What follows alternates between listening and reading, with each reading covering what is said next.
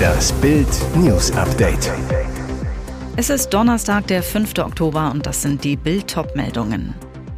Hessische Genossen preschen vor der Anti-Auto-Plan der SPD. Biden Spicer fliegt aus dem Weißen Haus. Während Wahlkampfkundgebung AfD-Chef Kruppalla in Klinik eingeliefert. Hessische Genossen preschen vor. Der Anti-Auto-Plan der SPD. Die Hessen-SPD hofft darauf, in der nächsten Landesregierung zu sitzen und benennt schon einmal klar, was sie dann durchsetzen möchte. Ein Punkt dürfte Millionen Autofahrern gar nicht schmecken, denn die SPD will den Autoverkehr drastisch zurückfahren, um mindestens 10 Prozent im Jahr. Dadurch könnten auch Fahrverbote drohen. Hessen solle zum Vorreiterland bei der Verkehrswende werden, wirbt die Partei im Wahlprogramm.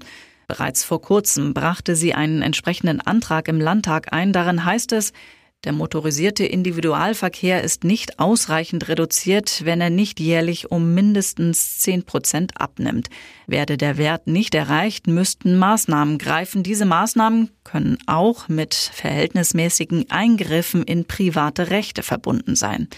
Wie genau Eingriffe in private Rechte aussehen sollen, verrät die SPD nicht. Immerhin, ein pauschales Autoverbot sei nicht geplant, so ein Sprecher. Fest steht, Besitzer von Benzinern wären bei möglichen Eingriffen ebenso betroffen wie die von E-Autos. Biden Spicer fliegt aus dem Weißen Haus. Sicherheitsrisiko im Weißen Haus. Der Schäferhund des Präsidenten beißt immer wieder Angestellte. Nicht einmal, nicht zweimal, ganze elf Fälle sind bestätigt. Dabei ist das Tier erst zwei Jahre alt. Die Konsequenz, der Beißer fliegt raus. Präsident Joe Biden musste seinen Hund anderswo unterbringen, während sein Team nach einer Lösung sucht.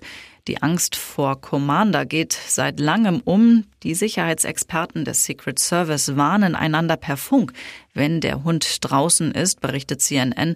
Obwohl Commander von Experten trainiert werde, um die Gefahr zu reduzieren, schnappe er immer wieder zu, zuletzt vor wenigen Tagen. Jetzt reicht's. Ein Insider sagte CNN, die Arbeitsumgebung sei gefährlich, man meide gewisse Eingänge, um dem Hund nicht zu begegnen. Das sei den Mitarbeitern des Präsidenten nicht mehr zuzumuten. Die Angriffe nennt CNN unterschiedlich schwer von Schnappen, die nicht offiziell gemeldet wurden, über Verletzungen in spielerischen Situationen bis hin zu einem Angriff Angriff im November. Stress könnte einer der Gründe sein, warum der Schäferhund nicht zu bändigen ist. Der Präsident und seine Frau pendeln zwischen dem Weißen Haus und ihren privaten Immobilien. Beim Gassigehen muss Commander mit wechselndem Personal klarkommen. Ein Hundetrainer zu CNN. Schäferhunde brauchen Beständigkeit. Während Wahlkampfkundgebung AfD-Chef Kruppalla in Klinik eingeliefert. AfD-Chef Tino Kruppalla ist während einer Wahlkampfkundgebung in Ingolstadt in eine Klinik gebracht worden. Das bestätigte die Polizei am Mittwochabend. Gegen 16.30 Uhr noch vor Beginn seines Redebeitrags musste der Bundestagsabgeordnete Tino Kruppalla hinter der Bühne medizinisch versorgt werden, hieß es von der Behörde. Was genau geschehen ist, ist bislang unklar.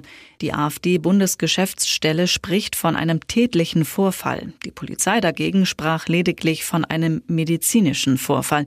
Eine offensichtliche Verletzung sei zu diesem Zeitpunkt nicht erkennbar gewesen, so die Behörde. Die Kriminalpolizei hat die Ermittlungen übernommen. Ein Behördensprecher sagte, die Polizei wolle prüfen, ob Dritte für den Vorfall verantwortlich sein könnten. Es gebe aber keine Hinweise auf einen Angriff.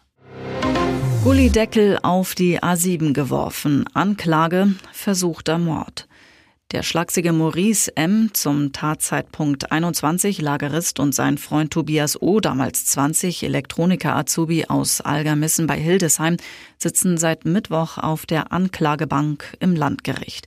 Der Fall, laut Anklage soll Maurice am 20. August 2022 um 3.34 Uhr den ersten Gullideckel von einer Autobahnbrücke zwischen der Anschlussstelle Drispenstedt und dem Parkplatz an der Alpe auf die A7 geworfen haben, gezielt und mit Tötungsabsicht, so der Staatsanwalt. Das 25 Kilo Geschoss zerschlug die Windschutzscheibe des Golfes von Dieter und Rita. Er wurde schwer verletzt, seine Frau trug lebensgefährliche Verletzungen davon, ihr Gesicht wurde regelrecht zertrümmert. Dann soll Tobias O. einen Kanaldeckel auf die Bahn geschleudert haben. Vier Autos fuhren über die Trümmer, mehrere Reifenplatzer, keine Verletzten. Zuvor sollen die Freunde vier Kanaldeckel in einer Straße in Hasum gestohlen und in einen Mercedes geladen haben. Jan S., damals 17, Kfz-Mechatroniker Azubi, soll auf der Rückbank gesessen haben. Einen Gullideckel soll er nicht geworfen haben. Ihm wirft der Staatsanwalt Beihilfe zum versuchten Mord vor. Den beiden mutmaßlichen Haupttätern droht laut Gerichtssprecher eine Jugendstrafe von bis zu 15 Jahren. Und jetzt weitere wichtige Meldungen des Tages vom Bild Newsdesk. Des einen Leid ist des anderen Freud. Der ADAC hat bei den aktuellen Spritpreisen Überraschendes entdeckt. Diesel ist plötzlich wieder teurer als Super E10. Eine Auswertung des Automobilclubs ergab, dass ein Liter Super E10 im bundesweiten Mittel zuletzt 1,854 Euro kostete, 2,1 Cent weniger als vor einer Woche. Der Dieselpreis stieg dagegen um 1,3 Cent auf 1,86 Euro an. Verkehrte Welt an Deutschlands Zapfsäulen. So ein Dieselwirrwarr gab es zuletzt vor acht Monaten. Auch wenn der Benzinpreis derzeit sinke, sei er immer noch etwas zu hoch, teilte der ADAC mit. Jedoch befinde er sich seit mehreren Wochen auf einem Weg der Normalisierung. Anders als der Dieselpreis, resümiert der Autoclub. Als Grund dafür nennt der ADAC unter anderem gesunkene Dieselexporte aus Russland. Gleichzeitig sei die Dieselnachfrage aus Asien und besonders China gestiegen. Zugleich hielten Saudi-Arabien und Russland die Ölfördermengen niedrig, um den Preis in die Höhe zu treiben. Deutschland ist bei Diesel in höherem Maße auf Importe angewiesen, so der Autoclub. Wer beim Tanken sparen wolle, solle abends zur Zapfsäule fahren, rät der ADAC. Die günstigste Zeit sei demnach zwischen 20 und 22 Uhr. Aber auch zwischen 18 und 19 Uhr seien Preise schon besonders niedrig. Heute wirkt er wie ein Mann, den nichts umhaut. Als Kind wuchs er mit einem brutalen Prügelstiefvater auf. Cowboyhüte, Latzhose und Machermentalität. Als Auswanderer wurden Conny und Manu Reimann Kult. Millionen verfolgten über Jahre, wie das Ehepaar 2004 mit den Kindern Jason und Janina in die USA auswanderte. Heute leben die Reimanns auf Hawaii. In ihrer Autobiografie Einfach machen, ab dem 5. Oktober im Handel, blicken die zwei zurück. Bild hat das Buch bereits gelesen. Ein berührendes Kapitel.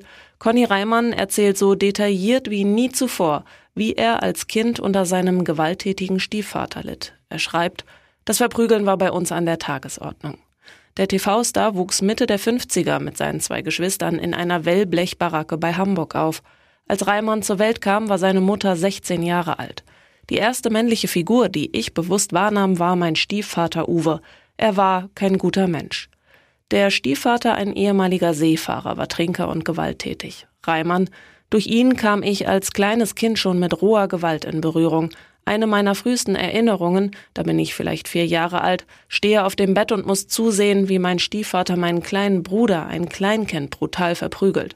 Er hielt meinen Bruder an den Füßen, also kopfüber in die Luft und schlug ihn mit voller Wucht mit einem Gürtel.